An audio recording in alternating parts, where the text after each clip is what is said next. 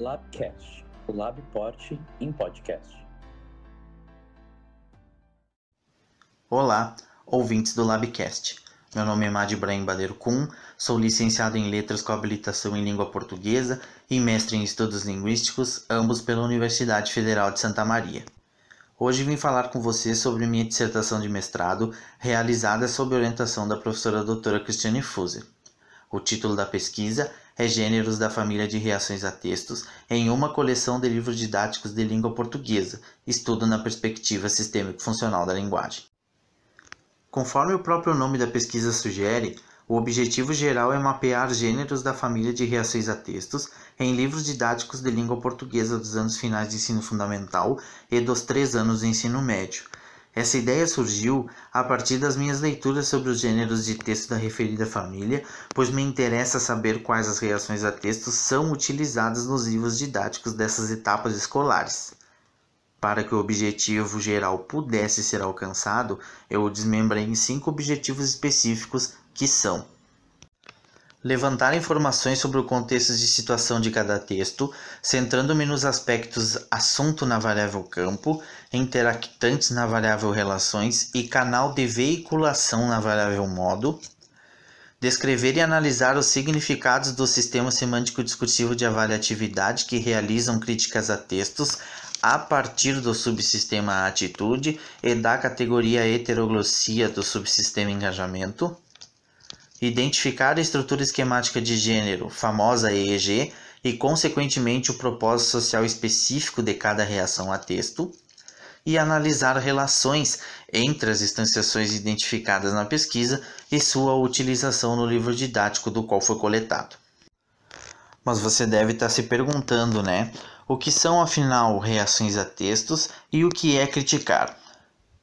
Pois bem, na linguística sistêmico-funcional, as reações a texto são uma família de gêneros que, juntamente com os gêneros de texto da família dos argumentos, têm o propósito social geral de avaliar. Especificamente, os gêneros de texto dessa família têm um outro propósito que lhes é comum, que é criticar textos. Só que criticar textos não é aquilo que vocês estão pensando, ou seja, não é apenas apontar incorreções, colocar defeito.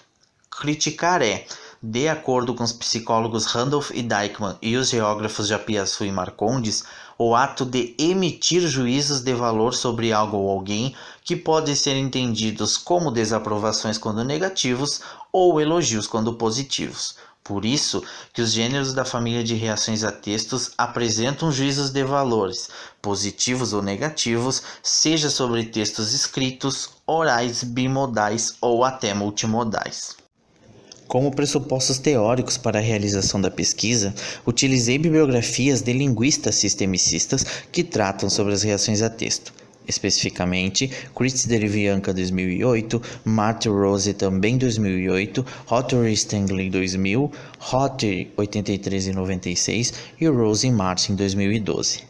Também utilizei como pressuposto o livro de Martin Wright, publicado em 2005, sobre o sistema de avaliatividade, bem como os pressupostos de Halliday Metz, em 2014, sobre o contexto de situação. Na metodologia, a fim de reduzir a quantidade de coleções selecionadas para a coleta dos textos que compõem o corpus, bem como restringir a escolha dos livros didáticos a apenas uma coleção no ensino fundamental e apenas uma também no ensino médio, eu adotei os seguintes critérios. Primeiro, fazer parte de uma coleção disponível para escolha no Programa Nacional do Livro Didático em vigor na época e segundo, ser a coleção mais distribuída. Com base nesses dois critérios, selecionei a coleção Português Linguagens, de autoria de William Cereja e Teresa Cochar Magalhães, tanto no ensino fundamental quanto no ensino médio. Para a coleta dos textos, utilizei o pressuposto de Higgins e Martin de que propósitos sociais são como campo, relações e modos se desdobram no contexto de cultura. Nessa perspectiva, busquei pistas que indicam como o campo e relações são utilizados pelos falantes e escritores para criticar textos. A partir disso, elaborei três critérios que levam em conta três aspectos dessas duas variáveis, que são da variável campo interessa qual o assunto da reação a texto, ou seja, que texto é alvo de avaliações e da variável relações interessa as avaliações que são compartilhadas sobre o assunto do texto, bem como quem é a fonte dessas avaliações. Portanto, o primeiro critério foi ter como assunto um texto ou elementos de um texto. O segundo, apresentar avaliações do subsistema atitude, em que a fonte da avaliação é o escritor e ou avaliações do subsistema engajamento. O terceiro critério, que complementa o segundo, foi que os referentes avaliados têm de ser um texto no caso de avaliações atitudinais e heteroglóssicas e ou avaliações não autorais sobre o texto-alvo no caso de avaliações especificamente heteroglóssicas. Com base nos três critérios, foi possível evidenciar 64 textos nos sete livros didáticos da coleção selecionada. Como critério de corte, coletei apenas os textos presentes nos eixos gramática, interpretação e produção textual, deixando para outra oportunidade as reações a textos presentes no eixo literatura, que aparecem apenas nos livros didáticos de ensino médio. Dessa forma, constituiu-se um corpus de 21 textos.